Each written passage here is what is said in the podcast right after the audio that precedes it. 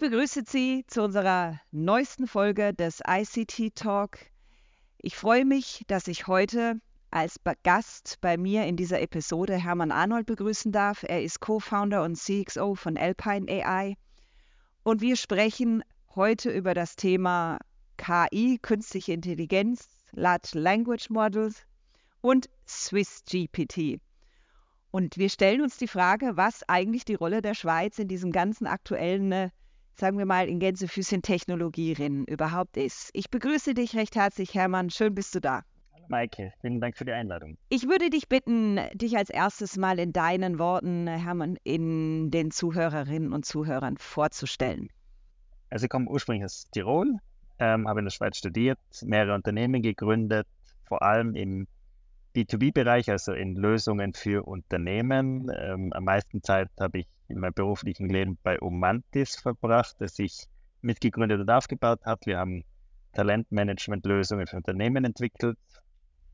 Und seit, ähm, ja, seit jetzt Mitte des letzten Jahres, nein, Mitte diesen Jahres, fühlt sich schon viel länger an, fühlt sich schon viel, viel länger an, ähm, bin ich bei Alpine AI und wir machen künstliche Intelligenz für Unternehmen.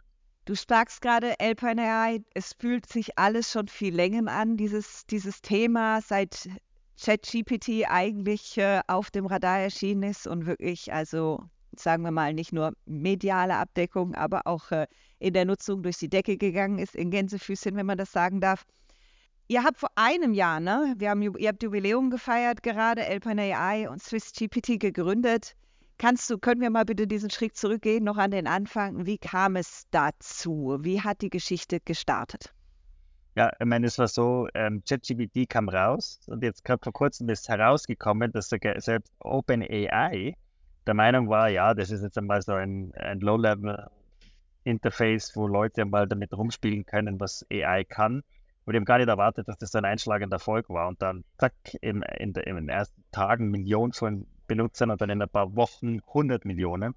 Also, wie wir alle wissen, die schnellst wachsende Software-Applikation von der Benutzeranzahl, die es jemals gegeben hat. Also, und jeder, der vielleicht sich noch daran erinnern kann, wie das erste Mal vor dem Ding gesessen ist und irgendwas reingetippt hat und ins Antwort kommen. Aber ich glaube, das kann ja nicht sein. Das gibt es ja gar nicht. Oder? Das war halt für uns auch so ein Aufweckruf, dass wir uns dann in der Schweiz, also vor allem der Pascal Kaufmann, der CEO von Alpine AI, ähm, mal sein ganzes Netzwerk an diesen führenden Köpfen der AI-Szene der Schweiz ähm, zusammengetrommelt hat und gesagt, Jungs, ich glaube, das ist sowas wie Sputnik. Ja? Da haben die jetzt äh, Rakete ins Weltall geschickt und übernehmen da jetzt die Vorherrschaft im All. Was ist eigentlich unsere Antwort in der Schweiz dazu? Weil im Moment schaut es so aus, da gibt es wahrscheinlich irgendwo den Kampf der Giganten zwischen USA und China. Und hat die Schweiz überhaupt einen Platz da drinnen? Und wenn ja, welchen? Und das, was vielen wahrscheinlich nicht bewusst ist, dass ganz viele der Patente und Erfindungen in der AI aus der Schweiz herauskommen oder von Schweizern irgendwo im Ausland gemacht worden ist. Also die Schweiz ist eine AI-Nation, also eine Nation der künstlichen Intelligenz.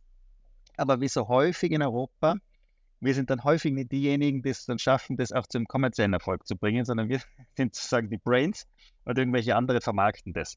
Und dann haben wir gesagt, ja, da, das können wir uns in der Disziplin nicht leisten.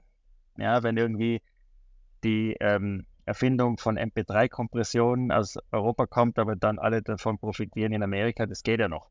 Aber wenn es um künstliche Intelligenz geht, dann ist das etwas, wo wir in den Ring steigen müssen. Und aus dem Grund haben wir dann Alpine AI gegründet, mit dem Ziel, uns unseren Platz in diesem Gigantenkampf zu erkämpfen. Wie habt ihr für euch dann beschlossen zu sagen, wo ist euer Platz? Wie habt ihr den gefunden und wie ist Swiss GPT, wenn ich den Namen schon mal vorwegnehmen darf, auch äh, dann tatsächlich entstanden? Ja, also auf der einen Seite haben wir uns überlegen müssen, wo sind eigentlich die Stärken in Europa, wenn, wenn man sich erfolgreichen Firmen anschaut. Ja?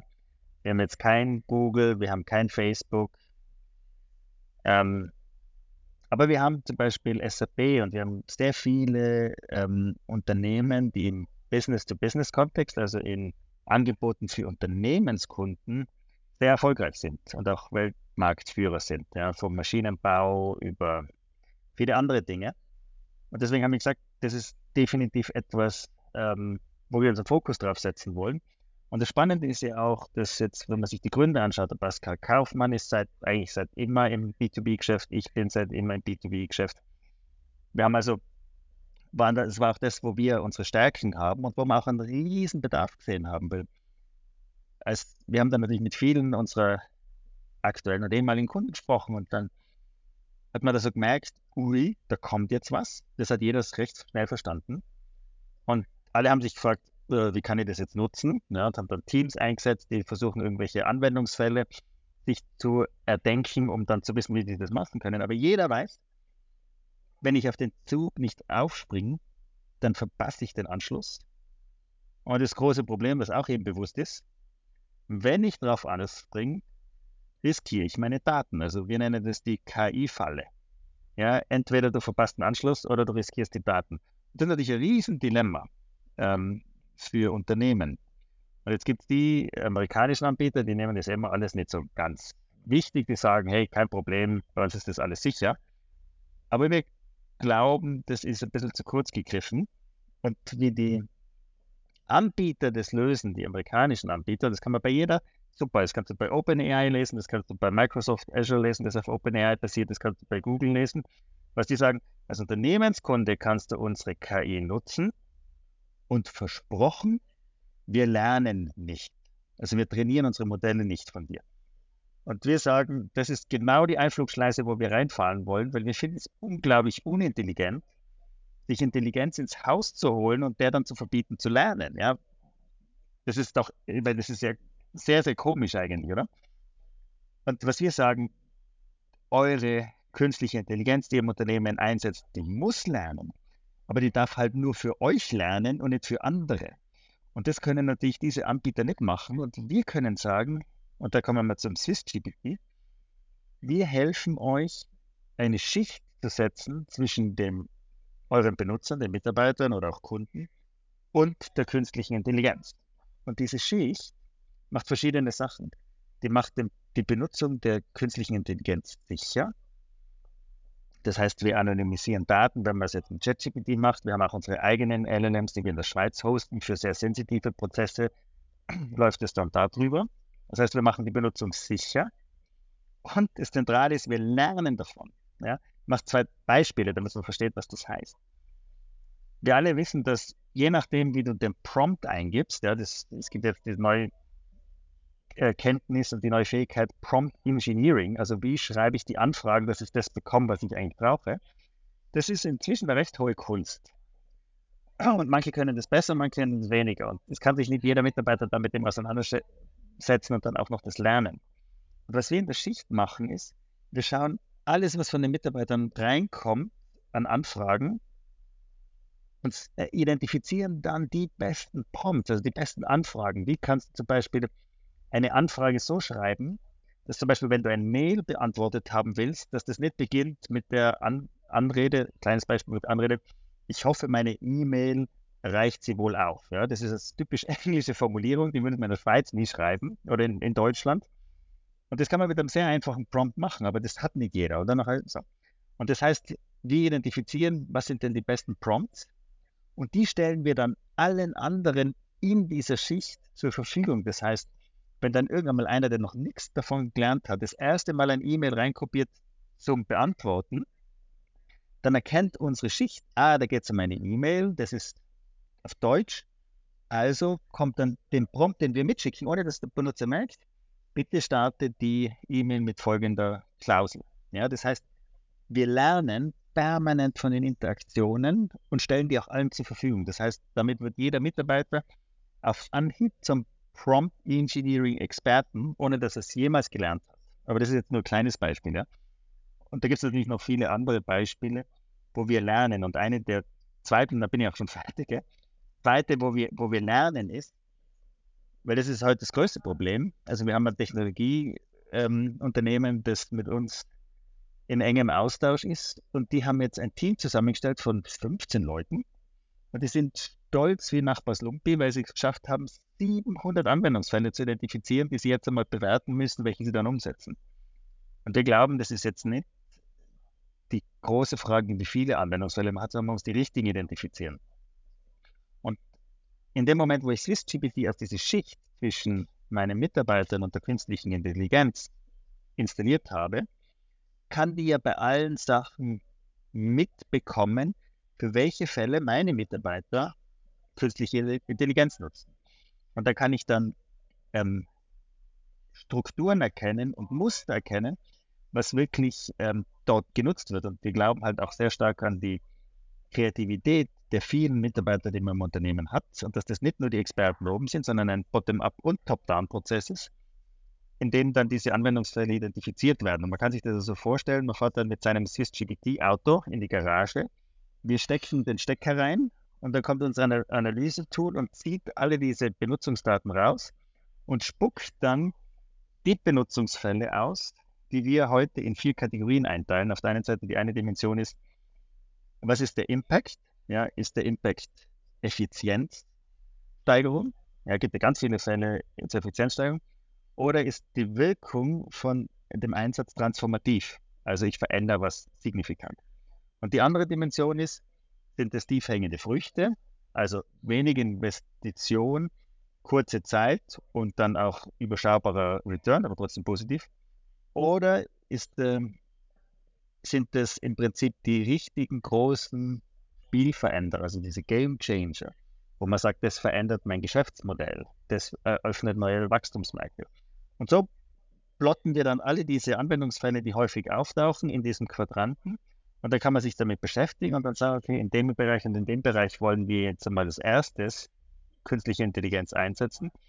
Und dann verbindet sich SwissGPT mit allen den Systemen und den Datenbanken vom Unternehmen, die notwendig sind, um diese Anwendungsfälle optimal zu realisieren. Und deswegen wir lernen und wir machen künstliche Intelligenz sicher für Unternehmen. Ich würde gerne mal ganz an den Anfang eigentlich zurückgehen, wenn du sagst, ein Unternehmen entscheidet sich, das jetzt tatsächlich auch einzusetzen und sie möchten aus ihrem Wissen und ihren Daten eigentlich auch lernen und die künstliche Intelligenz effektiv nutzen. Wie startet ein Unternehmen so ein Projekt? Wo setzt ihr an? Also ich frage, typischerweise reden ja jetzt auch viel über den Microsoft den Copilot und man könnte ja einfach oder gewisse andere Softwareanbieter, gerade im Kundenservice, haben ja schon integriert tatsächlich ChatGPT. Wie ist euer Herangehen? Also wie beratet ihr ein Unternehmen, ein Projekt zu starten, KI und die Large Language Modelle einzusetzen? Ja, also auf der einen Seite muss ich mir mal für einen Anbieter entscheiden und muss mir bewusst sein, dass mit der Entscheidung des Anbieters ich mich dann typischerweise auch in ein Ökosystem begebe. Ja? Wenn ich das in OpenAI mache, bin ich im Ökosystem von OpenAI, wenn ich das mit Microsoft mache, in dem, wenn ich es mit Google mache, in dem. Und jetzt gerade, Google hat jetzt gerade das Gemini ähm, gelauncht, das recht beeindruckend ist, ja. Ist auch noch nicht dort, aber das entwickelt sich so schnell, dass du eigentlich gar nicht weißt, auf welches Ökosystem musst du denn eigentlich setzen, damit du langfristig erfolgreich bist. Du musst jetzt in kurzer Zeit Entscheidungen treffen und setzt dich dann aber mit jemandem ins Boot, wo es dann ganz schwierig ist, da wieder rauszukommen. Und deswegen ist unser Ansatz zu sagen, nimm mal SysGPT, weil das ist super schnell installiert. Ja? Das heißt, du machst deine Internetadresse, wir passen das ein bisschen an vom Ding und dann läuft es. Und das heißt, du kannst sofort all deine Mitarbeitern sagen, mit SwissGPT könnt ihr guten Gewissens künstliche Intelligenz nutzen, das ist sicher. Und wir lernen sogar davon. Und wir binden dann je nach Fällen, die da sind und welches Modell im Moment gerade am besten ist, diese künstlichen Intelligenzen ein. Das heißt, wir machen ChatGPT anonymisiert nutzbar. Können auch an BART integrieren und dann viele andere und wie gesagt auch, auch in, die, in der Schweiz gehosteten LLMs. Das heißt, wir sind eine Any-LLM-Plattform. Und damit habe ich sozusagen die Schicht, die lernt. Ich habe die Schicht, wo alles, was für mich wichtig ist, gespeichert ist und das gehört mir als Unternehmen.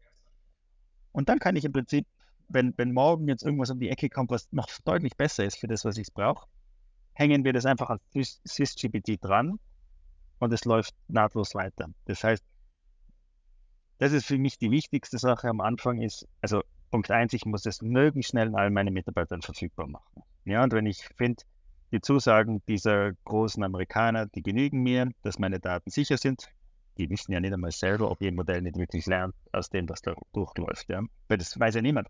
Jetzt ist mal vor kurzem drauf gekommen, ChatGPT wird, wird, wird faul gegen Richtung Weihnachten. Ja? hat, hat, hat OpenAI bestätigt. Ich gesagt, ja, es, es, wir haben jetzt ganz viele Meldungen bekommen, dass früher hat eine Frage, bitte füll mir diese Tabelle, diese fünf Zeilen rein, hat ChatGPT einfach gemacht. Jetzt schreibt es die erste Zeile rein und sagt dir, machen das selber. Ja, ist echt, ist echt erstaunlich, ja. Also wir wissen gar nicht, was da passiert, ja. Und jetzt, und jetzt versichern die uns, da schicken sie Daten rein, aber wir lernen nicht von euch. Also man muss das mal glauben, ja, und die müssen es selber glauben, weil sie es, glaube ich, gar nicht unter Kontrolle haben. Das hat niemand unter Kontrolle. Das heißt, es ist die einzige Möglichkeit, zwei Systeme zu schaffen, die voneinander getrennt sind. Dann kann ich guten Gewissens sagen, wir lernen nur in unserem Kontext und wir lernen nicht für andere. Und das ist halt eine wichtige Entscheidung. Die muss jedes Unternehmen für sich treffen. Und ehrlicherweise, wir sind überrannt worden von Anfragen, weil SysGPT ist natürlich, da verbindet man sehr viel damit, eben die Neutralität, das ist bei uns AnyLLM, wir sind sicher, Wisdom, wir lernen, wir sind innovativ und so weiter, schnell und auch simpel. Und das spricht viele an. Und wir können jetzt am Anfang nur bestimmte Anzahl an Kunden tatsächlich auch wirklich gut bedienen, weil wir gehen mit denen auch in einen sehr intensiven, einen sehr intensiven Weg. Weil jeder, der behaupten würde, was LLM in Unternehmen bewirken kann, wüsste er schon, der lügt. Das behaupten auch die wenigsten. Also das heißt, wir gehen jetzt am Anfang in eine sehr intensive Zusammenarbeit mit einzelnen ausgewählten Kunden, wo wir mit den Kunden gemeinsam lernen, unser Produkt verbessern und wir hoffen, dass wir relativ bald im nächsten Jahr auch eine generelle Verfügbarkeit von SwissGPT haben, das dann auch jedes Unternehmen sofort nutzen kann. Mhm. Das heißt aber tatsächlich eigentlich, wenn ich es richtig verstehe, das SwissGPT lernt von meinen eigenen Unternehmensdaten, also intern und Kundendaten. Das heißt, das ist wirklich mein erster Pool, auf den ich an Daten zurückgreife und an dem ich mich dann bewegen kann. Genau. Wir lernen auch Unternehmensdaten und aus Mitarbeiterinteraktionen. Das sind die zwei zentralen Dinge, die wir lernen und wo wir, womit wir dann die, Benutz, die Nutz, Nützlichkeit von künstlicher Intelligenz massiv erhöhen im Unternehmen. Kannst du uns mal durch so einen, vielleicht, wenn du da, wenn du darfst, du musst den Namen nicht nennen des Unternehmens, aber durch so einen Fall, den ihr aktuell, mit dem ihr als Kunden zusammen lernt und was so die ersten schrittweise für euch Erkenntnisse waren überhaupt oder vielleicht auch mhm. Überraschungen effektiv? Was wir eine Zielgruppe, die unglaublich stark auf unser Angebot reagiert hat, sind öffentliche Einrichtungen, Gemeinden, Kantone, ähnliches.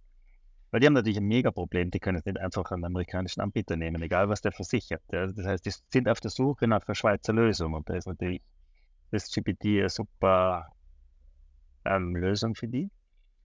Und was ich erstaunt war, ist auf der einen Seite, das sind halt immer blöde Vorurteile, die man hat, ich habe gedacht, die Leute in den Gemeinden, die sind alle verstaubt und überhaupt nicht innovativ. Und den muss man erst aufklären, was da überhaupt möglich ist. Und wir sind erstaunt, wie viele super schlaue Leute es da drinnen gibt, die so am Puls der Zeit sind, wo wir einfach sagen, wow, ja, also wo man wirklich auf Augenhöhe miteinander arbeiten und, und Anwendungsfälle machen und verstehen, was gut geht und was nicht gut geht und so weiter. Das heißt, das ist super erfreulich. Natürlich melden sich jetzt in erster Linie natürlich eher Gemeinden, die jetzt affin zu solchen Themen sind. Ich weiß nicht, ob das für die gesamte Gemeindelandschaft gilt und für die ganze Kantonslandschaft. Aber das ist das eine ganz generell, dass es riesen Spaß macht, mit denen zusammenzuarbeiten. Das zweite, was wir gelernt haben, ist, dass es unglaublich viele Fälle gibt, die mit relativ wenigem Aufwand immense Effizienzgewinne bergen, ja. Für klassische Fälle, es kommt irgendeine Anfrage rein per E-Mail. Ich bin der Gemeindebedienstete, ich kann nicht einfach sagen, ähm, auf, auf, Englisch heißt das der Read the Manual oder geh auf die Homepage, sondern du musst, du musst dann immer nett antworten, ja, und du musst das irgendwie in Kontext setzen und das kann nicht wie eine Konserve ausschauen. Das ist recht aufwendig, ja. Und sowas hast du mit, mit AI und den richtigen Prompt, das ist wichtig, ja hast du das unglaublich beschleunigt. Ja? Und wir haben jetzt auch ein Plugin gemacht für Outlook. Das heißt, du hast das Mail, drückst auf Antworten, da kommt schon die Antwort vorgeschlagen. Dann kannst du noch interaktiv, das ist auch etwas, was wir lernen haben müssen. Viele Benutzer nehmen, verwenden ChatGPT und andere AI, wie man früher Suchen gemacht hat. Ja? Ich gebe Suche ein, dann kommen Resultate, dann schaue ich mir die ein und wenn es gut wird, bin ich zufrieden und wenn nicht, dann, ja, aber es ist immer so irgendwie rein, raus. Ja, und was wir erlebt haben, dass viele Leute das ChatGPT gleich nutzen. Stellen eine Frage, kommt eine Antwort, die ist gut, super, kommt eine Antwort, die ist schlecht, sagen sie, habe ich es doch gewusst und versuchen irgendwas. Oder kopieren es dann raus und überarbeiten es dann nochmal händisch. Und das ist Verständnis, dass das ein interaktiver Prozess ist. Wie ich, ich sage immer den Leuten, müsst ihr euch vorstellen, ihr habt einen neuen Mitarbeiter eingestellt. Ich gebe ihm Aufgabe und er kommt damit was, ja. Dann sagt sie ja nicht, okay, das ist jetzt nicht gut, ich nehme es und bearbeite sondern du schickst ihn wieder zurück und sagst, das und das musst ändern. Und so muss ich ChatGPT verstehen und alle AI. Das heißt, da kommt eine Antwort, jetzt zum Beispiel als Mail-Antwort, man findet, die ist zu lang, die ist zu kurz, die hat noch nicht ähm, die richtige Entscheidung getroffen und dann kann man bei unserem Interface, das ist ganz wichtig, immer dann konversational das Ergebnis verbessern, bis ich dann auf den Knopf drücke und sage, okay, das will ich jetzt als Antwort schicken. Und dann kann ich es immer noch nachbearbeiten, aber ich gehe erst in einen Prozess, wo ich mit der AI das Ding verbessere, weil das nämlich das Schöne, weil SwissGPT lernt. Das System haben wir uns gemerkt, hoffentlich. Dann heißt es, jede Interaktion, die ich mache, hilft dann allen meinen Mitarbeitern, das nächste Mal gerade schon auf einem anderen Niveau als Ergebnis zu starten. Das heißt, ich verbessere das Ergebnis nicht nur für mich, sondern für alle anderen, weil unser System lernt. Das ist auch noch etwas, was wir gelernt haben, das, dieses Verständnis, wie gehe ich eigentlich mit der Technologie um und wie nutze ich die. Ähm, da müssen wir, müssen wir auch was lernen. Ja? Und das lernen wir gemeinsam mit unseren Kunden und die lernen super schnell, das ist schön und das GPT lernt super schnell und wir lernen hoffentlich auch super schnell. Das heißt, das ist echt eine, echt eine schöne Zusammenarbeit ähm, und dann haben wir heute das auch etwas, die erste Impulse, so, ja, wir brauchen unser eigenes LLM und das muss mit unseren Daten trainiert werden und feingetunt werden. Und die meisten Fälle, die wir heute gesehen haben, genügen mit RAG. Ja, das ist eigentlich jetzt in der Branche schon relativ klar. Das ist ähm, Retrieval Augmented Generation. Das heißt, man zieht die Daten rein, aber verändert nicht das Modell, sondern gibt es nur das Input. Also ich vergleiche sehr, sehr, sehr, sehr primitiv. Das LLM, also diese, dieses Large Language Model, ist wie eine Wurstmaschine. Ja? Ja. Und da kommen auf der einen Seite Sachen rein und auf der anderen Seite kommt dann die Wurst raus, die ich haben will. Ja? Und das heißt, in vielen Fällen erzeuge ich die Wurst, die ich haben will, einfach indem ich noch ein paar Daten, also noch ein paar Zutaten oben reinschicke und das sind dann halt irgendwelche Daten, die aus irgendwelchen Systemen sehen. Aber ich muss die Wurstmaschine nicht verändern. Ja? Und dann ist die erste, der erste Schritt der systemischen Verbesserung, dass ich die Prompts drumherum verändere und optimiere, dass die Wurst noch besser rauskommt, als ich sie will. Aber ich muss immer noch mit der Wurstmaschine verändern. Und das heißt, es, es, es Trainieren, das Feintunen von Wurstmaschinen wird dann heißen, ich komme mit der Feile und verändere die Wurstmaschine. Und das muss man in den meisten Fällen gar nicht machen. Und ein eigenes Modell trainieren heißt, ich baue meine Waschmaschine von selbst auf. Ja? Und, und jeder dieser Schritte ist immer eine Dimension teurer. Also wenn ich sage, ohne irgendwas die zu bedienen, kostet mir nichts. Ja? Wenn ich jetzt sage, ich mache jetzt noch dieses Prompt Engineering drumherum, kostet, kostet, sagen wir mal, 10 Kilo. Ja? Ähm, wenn ich dann sage, ich will ähm, Rack, kostet 100 Kilo, weil das ist alles noch nicht so gut richtig gelöst. Wenn ich sage, ich will meine Sache fein-tunen, dann ist es 1000 bis 10.000 und ich will mein eigenes Modell, ist es 100.000 bis eine Million. Ja? Und das heißt, das sind so die Größenordnungen. Deswegen, was wir lernen, ist, dass unglaublich viele Anwendungsfälle, die zum großen Nutzen bringen, schon mit sehr einfachen Umschmückungen des Prozesses ähm, Nutzen bringen.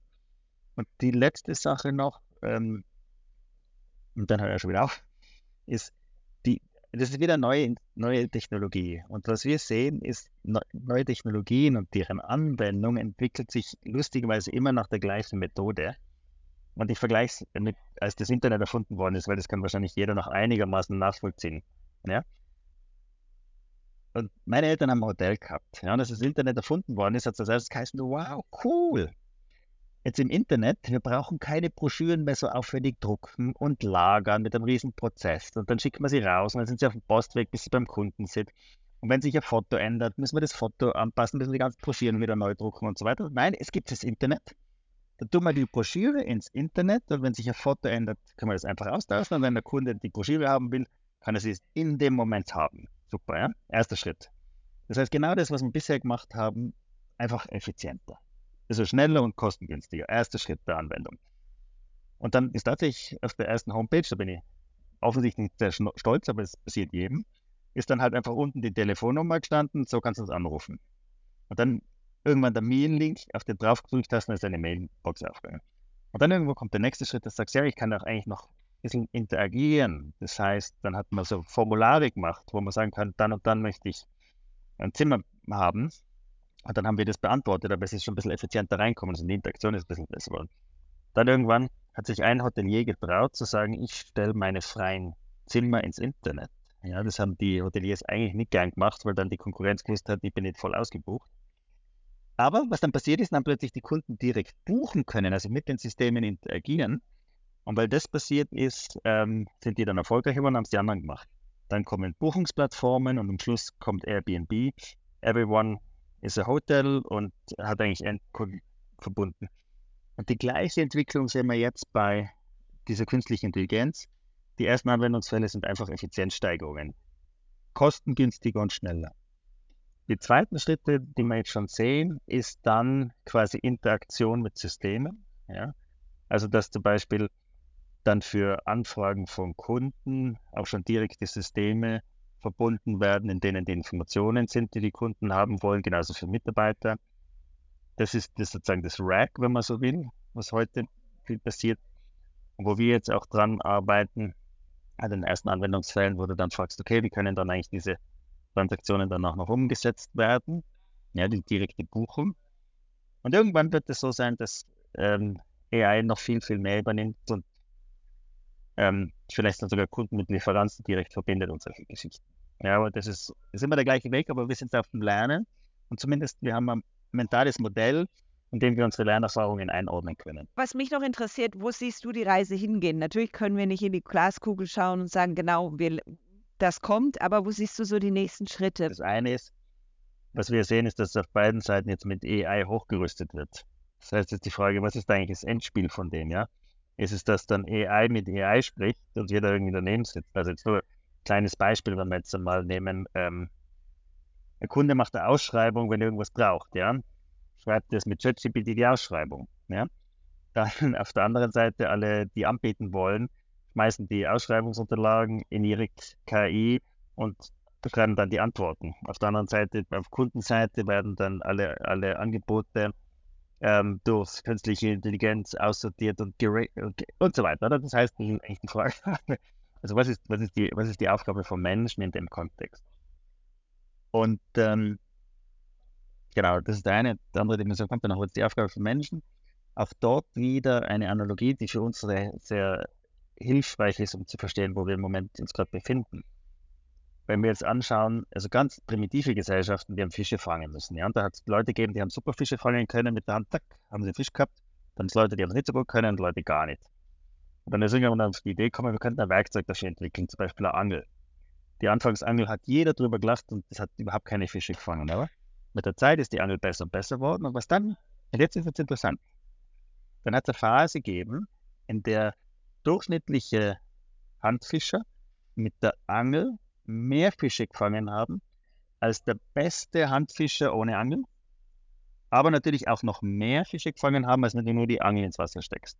Ja, und das ist eine super spannende Zeit, wo also die Mensch mit Werkzeug besser ist als Mensch ohne Werkzeug, selbst der beste Mensch ohne Werkzeug, und immer noch besser ist als beste Werkzeug ohne Mensch. Und dann entwickelt sich das Werkzeug weiter und irgendwann hast du diese riesen Kutter, die Fische im, im Ozean ein, du hast gar keinen Menschen mehr. Schachcomputer war das gleiche. Der erste Schachcomputer hat der wurde gelacht. Dann irgendwann einmal hat der Schachcomputer mittel, mittelmäßige Leute besiegt, aber die Schachweltmeister noch nicht. Und dann kommt eben wieder die spannende Zeit, wo in offenen Schachweltmeisterschaften durchschnittliche, also gute Schachspieler mit einem guten Computer auch den Weltmeister geschlagen haben und auch den besten Schachcomputer. Und das ist die Zeit immer, wo, wo Mensch-Maschine-Interaktion beiden einzelnen Systemen überlegen ist. Und wir sagen, wir sind jetzt bezüglich künstlicher Intelligenz genau in diesem Zeitpunkt. Ist die künstliche Intelligenz schon allein schlauer als wir? Nein. Ist die künstliche, ist ähm, ich als mittelmenschlicher, mittelmäßiger Mensch und benutze die KI, bin ich damit vielleicht schlauer, besser, schneller als jemand, der sie nicht nutzt, auch wenn er super intelligent ist, würde ich sagen, jetzt in vielen Fällen ja. Und das heißt, in dem Bereich sind wir.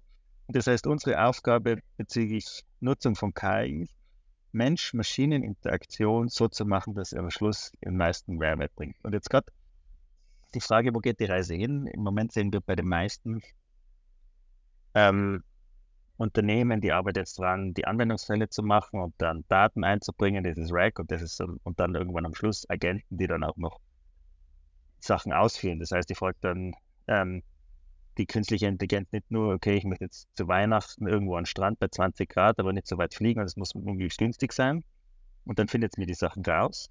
Sondern die Idee ist dann, die nächste Schritt ist gerade, es bucht man dann auch dann noch die Reise. Ja? So, daran arbeiten im Moment viele. Und wir glauben, wir haben eine Nische entdeckt, da sind wir jetzt gerade dabei, das Patent anzumelden, also heute mehr oder weniger. Ja, das, ich darf noch nicht zu viel sagen, aber was ich sagen kann ist, wir kümmern uns darum, wie wir, weil du das Kommunikation angesprochen hast, wie wir Kommunikation verbessern und wie wir Menschen helfen, mit dem Informationsüberladung, mit der wir alle zu kämpfen haben, zurechtzukommen. Weil das ist, es ist echt krass. Also ich bin jetzt schon lange im Software-Business. Ich habe immer gedacht, das ist eine eher dynamische Branche. Und ich habe noch nie in meinem Leben Probleme gehabt, dass ich das Gefühl gehabt habe, ich kriege nicht alles Relevante mit, was in der Branche passiert. Seit ChatGPT da ist, habe ich das Gefühl, ich kann das gar nicht mehr auffassen, was da alles abgeht. Und ich beschäftige mich relativ viel Zeit damit. Ja. Also das wird ein Riesenproblem für uns alle, weil die Beschleunigung so zunimmt, dass wir eigentlich gar nicht mehr Schritt halten können damit. Und deswegen beschäftigen wir uns mit der Frage, wie kann das Werkzeug künstliche Intelligenz uns dabei helfen, am Puls der Zeit zu bleiben und möglichst effizient neue Dinge zu lernen, Dinge zu verarbeiten, dass wir eigentlich diesen Overload runterbekommen. Da sind wir nicht viele Unternehmen, die sich damit beschäftigen und wir glauben, das ist eine unglaublich wichtige ähm, Anwendung. Und da haben wir jetzt ein Patent, das ist,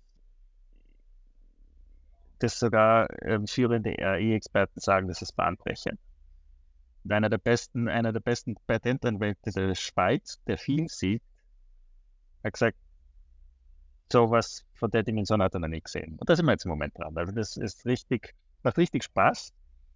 Und wenn wir, wenn wir das hinbekommen, dann glaube ich, haben wir der Menschheit tatsächlich einen großen Dienst erwiesen und dann haben wir auch es vielleicht geschafft, ähm, der Schweiz tatsächlich einen Platz in dieser AI-Landschaft zu geben. Ein, ein Experte meinte, naja, die Sache ist die, weil alle einfach ChatGPT nutzen. Die haben so einen Vorsprung an Daten, an Lernen, an, an, an eigentlich, ist immer die Frage natürlich, was ist der Einsatz, aber wie können andere Large Language Modelle da noch mit oder nachziehen. Siehst du das ähnlich oder was ist deine Meinung dazu? Also heute sind diese Large Language Modelle, deswegen heißt ja Large, ist groß, größer ist besser, tatsächlich. Das ist relativ primitiv, aber das ist so. Und ähm, OpenAI arbeitet ja nicht seit, der, seit dem Launch von ChatGPT, was die 3.5er Version war, an dem, sondern seit eigentlich fast zehn Jahren. Die haben natürlich einen massiven Vorsprung. Was die meisten nutzen, um aufzuholen, sie setzen sich auf Open Source LLMs wie Lama, das Facebook veröffentlicht hat, oder Falcon, das ist Open Source, und versuchen darauf dann ihr Rennen zu machen.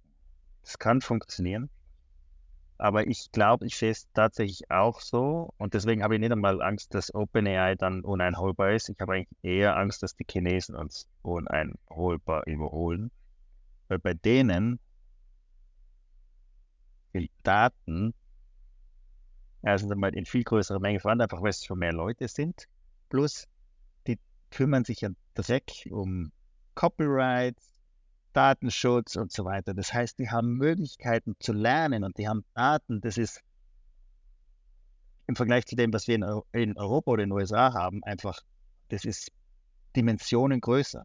Und in vielen Bereichen ist AI in China schon besser. Wir spüren es nur noch nicht, weil wir es noch nicht so sehen, weil die mal das heißt, ihrem Markt herumtanzt. Aber wir müssen immer, immer wenn die mit einer Industrie kommen und sagen, jetzt erobern wir die Welt, dann machen sie das. Solarzellen und so weiter, kennen wir alles, ja.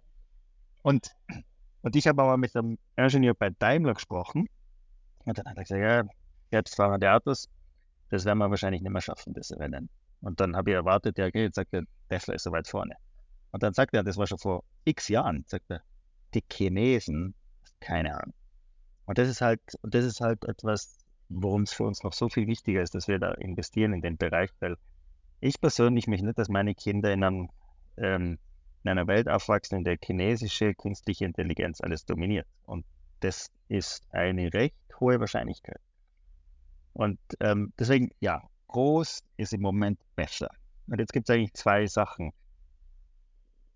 Diese Mistrals dieser Welt, was die sagen, wir wollen den unseren Unternehmenswert maximieren. Und wie macht man das? Indem man sagt, wir bauen ein LLM. Wir als Alpine AI sagen, wir wollen das, den Wert für Unternehmen maximieren. Deswegen bauen wir diese Schicht oben drauf. Ja, also das ist so wie, wenn man eine gute Analogie gehört, das ist so wie relationale Datenbanken und SAP. Ja? Jeder, der sagt, das, was wir da oben drauf machen, diese dünne Schicht, ist einfach nur dünne Schicht, ist eigentlich nichts wert, ist genauso wie wenn er sagen würde, SAP ist nur dünne Schicht auf einer relationalen Datenbank. Ja? Wir machen eigentlich diese Basistechnologie nutzbar für Unternehmen und, und erhöhen den Wert für Unternehmen. Das ist der Weg, den wir in Europa gehen können. Deswegen ziehen wir den sehr, sehr konsequent durch. Würde ich im Moment einsteigen in ein Rennen um ein noch besseres LLM als OpenAI, wenn ich Google bin, würde ich sagen, ich muss da einsteigen. Wenn ich Facebook bin, ich würde sagen, ich muss da einsteigen. Aber da gibt es nicht noch viele andere, denen ich zutraue, dass sie jetzt in dieser Iteration des Rennens OpenAI einholen werden. Ja? Google könnte vielleicht eine Chance haben, aber sonst eh nicht viele. Also ich glaube auch nicht, dass Facebook wirklich eine Chance hat. So, das heißt, und, und, dann halt die ganzen, die ganzen Chinesen, oder? Diese Alibabas und Tencents und so weiter dieser Welt, die sind richtig, die sind richtig gefährlich was unsere Vermutung ist, ähm, wir werden mit der Zeit verbesserte Modelle entwickeln, wie Large Language Models tatsächlich funktionieren, dass man dann sehr spezialisierte vertikale LLMs machen kann, die mit viel weniger Daten den allgemeinen LLMs überlegen sind. Aber halt für ganz spezifische Fälle. Das heißt, ich bin zum Beispiel in der Medizinentwicklung, in der Krebsforschung. Ja, und jetzt habe ich quasi, hat irgendjemand eine LLM gebaut, das alle Daten der Medizinforschung, Krebsforschung, Behandlung, Therapien, klinische Studien, nur, nur, nur das drinnen hat, aber dafür alles und dann auch optimiert worden ist für die Anwendungsfälle, was brauchst du eigentlich, um, um solche Sachen zu entwickeln. Und da glauben wir, wird die nächste, aber große Vermutung, Herr Glaskugel, also kann total falsch liegen. Das heißt, auf der einen Seite werden die Large Language Models für den allgemeinen Bedarf wachsen und da ist OpenAI und Google aus unserer Sicht in der westlichen Welt eine Chance. Mistral und die anderen europäischen, die werden wahrscheinlich einen Beitrag leisten bei der Entwicklung, aber auch die werden aus unserer Sicht nicht schaffen, OpenAI oder Google zu überholen. Chinesen, sehr gefährlich, ja, sehr gefährlich. Und dann halt die nächste Welle werden die, das sind dann vielleicht eben Small Language Models, Vertical Small Language Models, VSML. Ja, wenn ChatGPT erfolgreich ist, dann kann der Begriff vielleicht auch erfolgreich werden. Und die, und die sind dann in, die sind dann in einzelnen super spezifischen Fällen einem OpenAI ChatGPT überlegen. Und dann wird's dann, und die haben dann eine Berechtigung und die werden dann auch einen großen Markt dafür haben. Ob das dann am Schluss alles konvertiert und die allgemeinen Sprachmodelle dann einfach die irgendwie integrieren oder einfach auch so gut werden, dass sie dann diese Radikalen auch überflügeln. Ja, das kann passieren. Aber wir sehen jetzt, jetzt ist äh, die, das Wettrennen für die LLMs. Wenn ich heute investieren würde in ein LLM, würde ich anfangen, vertikale LLMs zu bauen, die viel kleiner sind, dadurch viel schneller sind und hochspezialisiert sind. Das geht tatsächlich auch irgendwie in die Richtung wieder, was du vorhin gesagt hast, den, äh, den, diesen transformativen Aspekt eigentlich, den dank, der dank KI überhaupt möglich ist, sei es fürs eigene Unternehmen daraus zu lernen und die Dinge rauszuziehen, wo, was ist für mich jetzt vielleicht der nächste Big Game Changer? Um welche Richtung muss ich gehen? Oder in dem Fall, wie du sagst, für ganze Branchen. Braucht es dann den Menschen auch? Gibt es die Mitarbeiter noch? Was ist die Rolle des Menschen dann noch in dem Unternehmen? Aber das, das, war doch, das war doch bei jeder Technologie so. Also im Prinzip, als die Webmaschine erfunden worden ist, hat es Leute gegeben, die gesagt haben, der Weber stirbt aus. Was stimmt, ja? Und dann hat es Leute gegeben, die haben sich dagegen gesträubt und es hat irgendwie Webstuhlverbote in bestimmten Kantonen in der Schweiz gegeben, total cool. Ja, aber das ist, das ist der Fortschritt. Aber in der Regel haben diese, ähm, also ich glaube, es, es, ist aber zweifache Sache. Auf der einen Seite entstehen neue Berufe, weil ich glaube, wir sind immer noch in der Phase, wo Mensch, Maschine der Maschine allein überlegen ist. Das heißt, da entstehen neue Berufe. Ohne Frage. Und, und es gibt viele Bedürfnisse, die unter, unter ähm, befriedigt sind im Markt. Das ist zum Beispiel, ich glaube, ein kleines Beispiel, da könntest du eigentlich sagen, Rechtsanwälte durch LLMs werden relativ schnell weg sein. Gute Theorien, die sagen, die werden, die Anzahl der Rechtsanwälte wird sogar steigen, weil du plötzlich die Kosten von Rechtsanwalt so runterbringen kannst, dass du auch für Fälle, wo, wo du gerne einen Rechtsanwalt hättest, weil dein Nachbar dir die ganze Zeit irgendwie mit dem Hundegekläffe auf den Wecker geht, aber du stellst keinen Rechtsanwalt ein, weil das zu teuer ist, du machst nicht, ja. Wenn das aber, wenn mich der Rechtsanwalt dann nur noch 100 Franken kostet, dann mache ich das vielleicht. Und das ist ein Riesenmarkt für solche Geschichten. Und das, also da gibt es bestimmte Sachen, wo sogar Jobs zunehmen werden, wo man denkt, und wahrscheinlich auch wichtig ist, dass sie langfristig abnehmen werden, aber kurzfristig nimmt es zu. Bestimmte an, anderen Fälle nehmen sofort ab, einverstanden aber es entstehen neue.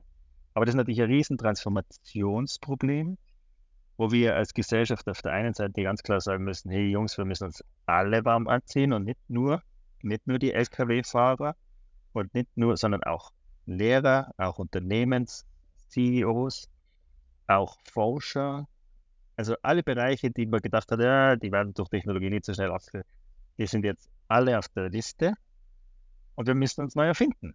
Ja, und ich finde äh, es auch gut, ja. Zum Beispiel Professoren an Universitäten. Ja. Eigentlich seit der Erfindung des Buchdrucks sind Vorlesungen, Vorlesungen überflüssig. Ja. Und machen trotzdem immer noch Vorlesungen. Ja.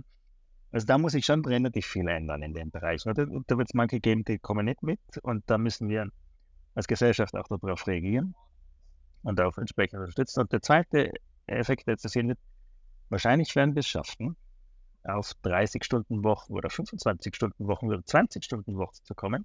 Das stört wahrscheinlich auch relativ wenig Leute.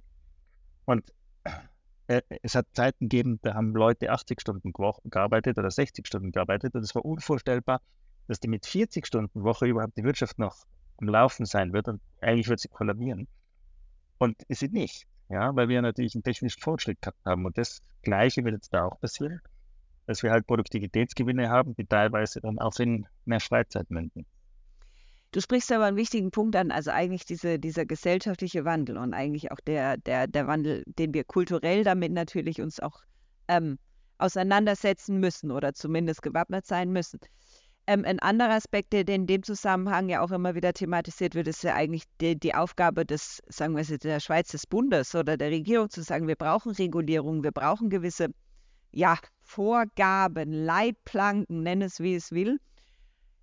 Auf der anderen Seite gibt es die Worte, naja gut, die sind vielleicht damit auch schon wieder hinfällig, weil es ja eigentlich irgendwas ist die Rolle des, des Bundes oder dieser Regulierung noch. Sind es nicht dann irgendwann eh dann die Wirtschaft oder die, die dort in der Vorherrschaft sind, die die Regulierung machen? Also wie siehst du diese Rolle dann von der Wirtschaft, von den Unternehmen und der, jetzt in dem Fall Bund in der Schweiz? Was können die noch machen? Ist es überhaupt nötig? es ist, ist ganz schwierig. Also, ich meine, diese Ironie der Geschichte, dass OpenAI, das als Non-Profit gegründet worden ist und die Menschheit sichere AI zur Verfügung stellen, jetzt das closest AI ist und mega profitgetrieben. Also Ironie. Aber wenn man sich anschaut, das hat es in der Geschichte immer wieder gegeben. Es hat lange Zeit das Verbot gegeben, tote Menschen aufzuschneiden, ja, weil man ja da quasi ihr, ihr ihr, ihr, ihre, ihr, ihr Leben im Himmel eigentlich zerstört, wenn man den Körper zerstört. Ja? Und dann haben es halt irgendwelche Frevler und Gotteslästerer doch getan und haben den Körper aufgeschnitten und haben herausgefunden, wie ihr Herz funktioniert und wie ihre Lunge funktioniert und haben eigentlich viel des Fortschrittes erzeugt. Also die, die Frage der Moralvorstellungen in solchen Kontexten ist natürlich schwierig. Also sollte man lebende Menschen aufschneiden, einfach nur um was zu lernen? Wahrscheinlich nein. Aber sollte man lebende Menschen aufschneiden, um sie zu operieren? Wahrscheinlich schon. Ja? Und das Gleiche ist mit Datenschutz und Datensicherheit. Das ist natürlich ein riesen, riesen gefährliches Ding. Aber auch ich schaue da ein bisschen anders drauf. Ja? Ich frage mich, ob die Anom Anomalie nicht die jetzt kommt mit dem, dass man plötzlich alles wieder transparent ist, oder ob die Anomalie der Geschichte die Anonymität war. Weil als unsere Vorfahren im Dorf aufgewachsen sind, hat jeder von jedem alles gewusst. Ja? Und wenn der Pfarrer umgeschleift gehabt hat oder wenn du am Feuerwehrfest ähm, ums Eck gegangen bist, hat jeder alles gewusst. Ja? Und da kann man sagen, ja, aber damals hat man wenigstens noch das Dorf wechseln können. Das stimmt nicht. Damals war das Dorf die Welt. Ja? So. Und jetzt werden wir halt tatsächlich wieder zum globalen Dorf und jeder weiß von jedem alles. Großes Problem ist, wenn das in der Macht einzelner zentraler Plattformen liegt, die dann damit wirklich Unfug treiben können. Aber ich glaube, wir müssen uns darauf einstellen, und das ist ja heute eh schon so, ja, dass, dass meine Privatsphäre ist eh im, im allerwertesten. Die einzige Entscheidung, die ich treffen kann, ist, möchte, also CIA, NSA, irgendwelche anderen Geheimdienste, die Chinesen, die Russen, die können sich in alles einschließen, das weiß ich. ich meine, es ist wäre illusorisch zu glauben, dass das nicht der Fall ist. Ja, das haben wir jetzt genügend oft gesehen. Also das heißt, meine Privatsphäre ist eh schon im allerwertesten. Jetzt ist die Frage, nutze ich dann wenigstens noch die Vorteile davon oder sage ich nur, nein, ich nutze es nicht. Das heißt, ich habe eigentlich nur die Nachteile und keine Vorteile. das ist halt ein sehr pragmatischer Ansatz auf das Ganze, aber ich glaube, dass wir heute das Thema gar nicht richtig regulieren können. Und wenn wir jetzt in Europa sagen, wir wollen der Weltmeister der Regulierung werden, dann sagen manche, das ist unser kompetitiver Vorteil und ich sage, das ist unser Grab. Ja? Weil wir können ja nicht weltweit sagen, du darfst keine Large Language Models einführen, wenn sie nicht explizit setzen. Du kannst nur für europäische Unternehmen sagen. Und für Unternehmen, die in Europa anbieten. Ja? So.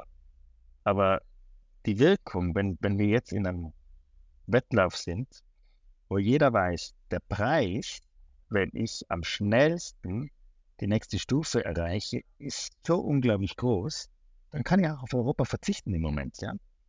Total. Ja. Und das heißt, da haben wir echt, da haben wir echt das Problem und ich glaube, dass uns Regulierung keinen Gefallen tun wird. Was ich schon glaube, was wir schaffen müssen, ist, dass wir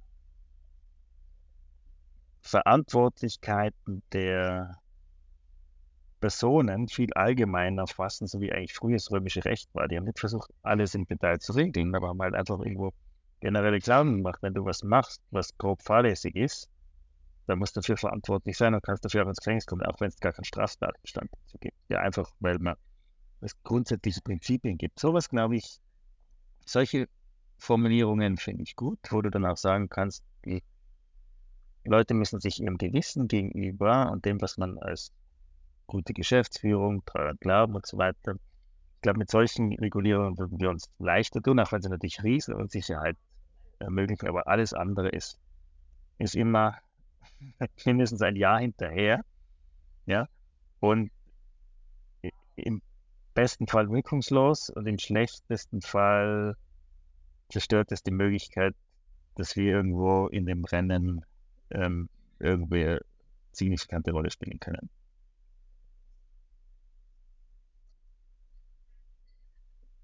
Ja.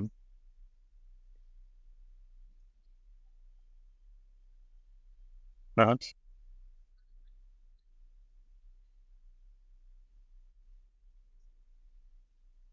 Wie spannend ist, ich habe gerade vor kurzem mal gesehen, dass es AI von der ETH eine Zusammenkunft gehabt hat.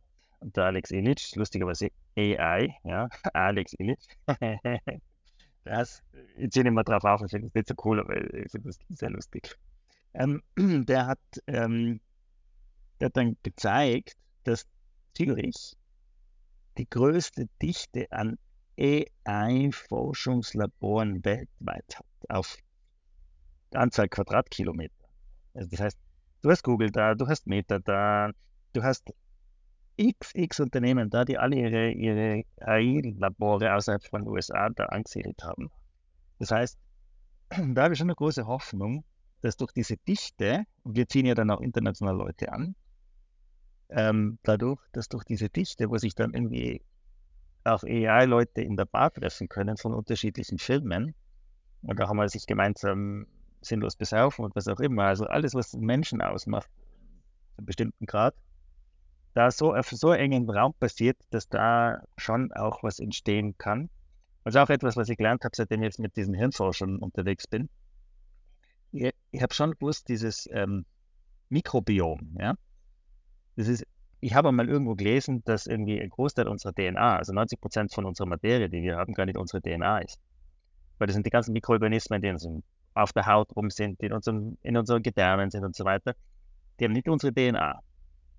Und man ist draufgekommen, Gehirnforscher, dass tatsächlich viel unserer Intelligenz in diesen Mikrobiomen steckt. Das heißt, dass wenn die gut sind, das heißt, äh, als ich das einmal verstanden habe, verstehe jetzt auch, ich habe früher nie irgendwelchen berühmten, wichtigen Leuten die Hand geschüttelt, so in irgendwelchen Dingen, weil ich gedacht, was bringt das? Aber jetzt weiß ich es, wenn ich schaffe, irgendwo in einer Parade im Obama kurz die Hand zu schütteln, gibt er mir etwas von seinem Biogenom. Super cool, ja? Ja, ja, gell? Und, und dann, dann entdeckst du plötzlich, dass Universitäten, wo viele Leute zusammen sind und keine Ahnung, was für Sachen machen, von Sport bis so weiter, auch ein riesen Austausch von Biogenomen sind von Leuten, die irgendwo auch was drauf haben und dadurch das ganze Ding nochmal beschleunigen. Und deswegen kann Zürich auf sehr primitive Art und Weise, ähm, weil, das so weil die Leute so nah zusammen sind, auch der riesen Austausch sein und dadurch eine Chance haben, Innovationen zu generieren, die an anderen Orten nicht da sind. Aber was wir definitiv lernen müssen, ist, wie wir das unternehmerisch umsetzen, weil da sind wir einfach richtig schlecht. Also nicht richtig schlecht, aber weil ihr mit eurem Patent, da bleiben wir jetzt dran. Wir haben ja jetzt schon irgendwie hier den Heads-up bekommen. Hm. Da kommt ja vielleicht jetzt noch was, ja. genau. Ja, da kommt was. Aber dann ist auch noch die Frage, können wir es dann umsetzen, ja? Oder können wir es wirtschaftlich erfolgreich machen?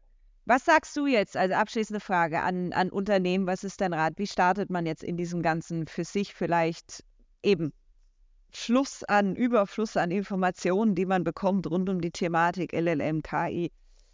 Was ist dein sagen wir mal, zum Jahresende hinweg Ratschlag. Wie fängt man es an? Wie geht man hin? Was, was ist der erste Schritt für Unternehmen, was sie jetzt mal machen sollten? Erster Schritt ist ganz wichtig, nutzbar machen für alle Mitarbeiter. Einen Weg finden, wie man das machen kann.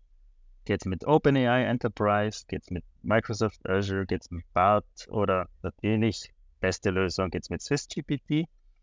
Ähm, setzt es ein, macht es immer sicher und habt irgendwo den, habt euren Mitarbeitern Zugang geben, weil das ist wichtig. Ihr werdet so schnell abgehängt, wenn ihr das nicht macht. Und beschäftigt euch selbst damit. Es ist nicht schwierig. Jeder kann heute einen eigenen GPT bauen. Ja? Wenn du irgendwie, keine Ahnung, was gerne Pilze sammelst, dann bau dann ein Pilz-GPT. Ja? Das ist einfach. Es kostet dich als Privatperson 20 Franken im Monat. Das ist besser als jedes andere Investment, das du in, jemals in deinem Leben gemacht hast. Und dann spiele mal damit rum, erfahre mal und lerne, was. Und ich war erstaunt. Also, ich meine, ich bin da relativ neu in diese AI-Szene reinkommen. War davor, ich hab, wir haben davor auch im Software immer AI gemacht, aber ich war noch nie in dieser Szene drinnen. Und jetzt erlebe ich Leute, die sagen zu mir, Hermann, hey, du bist ein JetGPT Power User, die an der vordersten Front der AI-Forschung sein sollten. Und da denke ich, kann doch gar nicht sein. Und dann erlebe ich Leute, die jünger sind als ich, signifikant jünger, die ein Startup machen und ja nicht verstanden haben, was ChatGPT für Potenzial hat. Also das heißt, der, der, als erstes muss man sich einmal selbst upgraden und richtig reinsteigen und sagen, okay, das wird akzeptieren, dass diese Technologie stärkeren Einfluss auf dein Geschäft haben wird, als das Internet gehabt hat. Und zwar nicht ein bisschen, sondern zehnmal. Und wenn du jetzt nicht aufsteigst, dann hast du schon einmal deine Firma echt geschädigt. Also jetzt über die Weihnachtstage reinsetzen, damit rumspielen. Ja? Da hast du ein bisschen Zeit, spiel rum. Und zwar für alles. Ja? Was für Geschenke schenke ich meinen Kindern? Lass doch mal ein Liebesgeschichte, Gedicht an meine Frau schreiben oder an meinen Mann schreiben. Ähm, wo können wir denn ähm, Weihnachten eine coole Aktivität machen? Was für ein Rezept will ich denn morgen ähm, kochen? Foto vom Kühlschrank dazu. Lauter solche Sachen. Einfach mal zu merken, wow, ja, das haut einen wirklich um. Und dann kommt man langsam auf die Idee, okay, das hat mega Potenzial für die Firma. Und dann Vollgas rein, allen Mitarbeitern Zugang zu geben auf eine Art, die du vertreten kannst. idealerweise SwissGPT, weil es ist sicher und es lernt. Ja, und, es ist any LLM. Ja. Aber wie auch immer, ja, einfach reingehen, Mitarbeitern zur Verfügung stellen und dann schauen, was passiert. Und auch daran zu glauben, dass die Mitarbeiter Teil der, dieser, dieser Reise sind und nicht einfach nur Passagiere. Ja, das ist, das ist auch ganz wichtig. Aber machen, ja, das ist, das ist, glaube ich, meine wichtigste. Und zwar mal persönlich exponieren. Es gibt so viele CEOs, die über Gen AI sprechen und nicht ein einziges Mal ChatGPT benutzt haben. Die wissen, die wissen gar nicht, was da abgeht. Die können es nicht begreifen. Und das Schöne ist, es ist wirklich so einfach, dass es selbst ein 75-jähriger CEO, der bis jetzt noch nicht einmal E-Mails selber geschrieben hat, der kann das bedienen. Lieber Hermann, ich danke dir. Mit diesem Schlusssatz würde ich auch unsere Episode tatsächlich schließen. Ich hoffe für Sie, liebe Zuhörerinnen und Zuhörer, Sie haben Ihre Inspiration jetzt mitnehmen können, auch zum Jahresende. Nutzen Sie, wir haben es gehört, die Weihnachtsferien nochmal selber sicher ChatGPT zu setzen, auszuprobieren. Denn tatsächlich die Technologie ist gekommen, um zu bleiben. Wir haben es gehört. Und äh, ja, ich danke dir. Es war ein wunderbares Gespräch. Es hat Spaß gemacht, mich mit dir darüber zu unterhalten. Und auch in dem Sinn eigentlich viel, viel breiter, greifender die Technologie auch mal zu beleuchten, ganz unterschiedlichen Aspekten, wie vielleicht eingangs im Intro noch angedeutet, die Rolle der Schweiz. Das ist aber nur ein Thema, denn es wirklich, wie du sagst, es betrifft uns alle im persönlichen, im beruflichen Umfeld, Unternehmen. Also es ist tatsächlich, ja, größer als vielleicht manch einer jetzt noch denken mag. Ich danke dir ganz herzlich, lieber Hermann. Ich danke dir, Maike. Schöne Festtage.